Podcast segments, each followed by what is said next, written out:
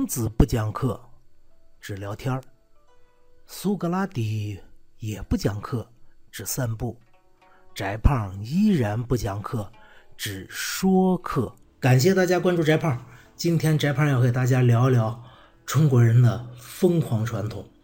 这个今天呢，翟胖看到一新闻啊，说有女游客在泰国清迈候机大厅，在这个人家大厅里那个座椅的靠背上边晒自己的内衣啊，而且颜色鲜艳啊，引发了泰国的很多观众的讨论啊，认为这样中国人这个太疯狂了吧？其实泰国人不知道啊。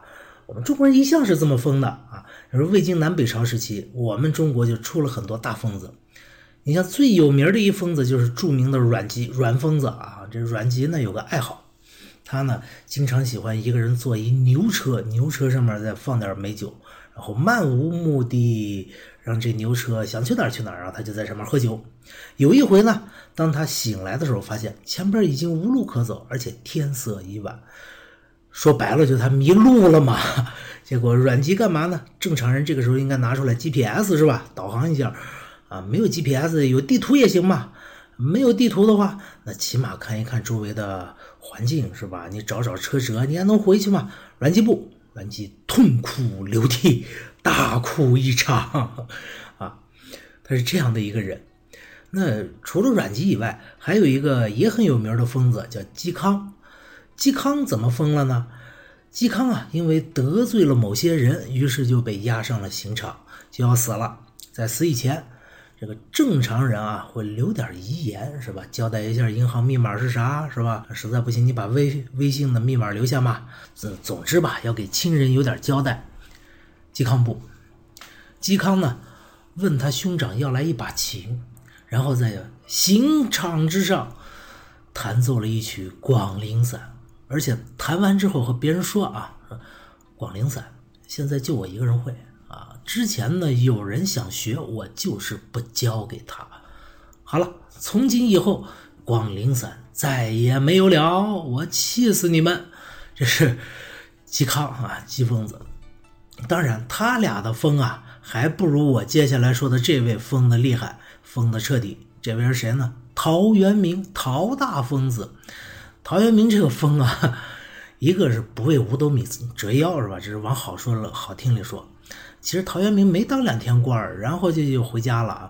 这按照现在说，这叫什么？吃刀旷课嘛，是吧？应该罚他好多学分的啊。嗯，这些咱都按下不表啊。陶渊明有个爱好，他和爱因斯坦一样，他都很爱音乐，但是他也和爱因斯坦一样，他不懂音乐，不懂音律。可是呢？他呢，为了显示自己爱音乐啊，这个还买了一张琴，这琴上一根弦儿都没有。陶渊明每回喝完酒，然后就发神经似的啊，抚着这个五弦琴在那儿弹奏。这是一种什么样的精神啊？你正常人能理解吗？是吧？我们中国人就是这样的，而且我们中国人不但是古代就有这个疯子的传统，我们现在也有啊。翟胖要做一个小广告啊，就是翟胖有个微信号是 z z y d a z h a i，翟胖将会经常在这个微信号上义务给大家免费咨询一些关于教育方面的问题，当然关于文学啊、社会啊，咱们也可以一起探讨。民国时期有这么俩著名的大疯子，是师徒关系啊。这当老师的叫章太炎，张疯子。这章太炎呢，平常上课。抽根烟，一边给学生讲课，一边抽烟，一手拿粉笔，一手拿烟头，是吧？而且讲课讲的精彩的地方要板书啊，经常就忘了哪个是粉笔，哪个烟头，拿起烟头来就写板书啊。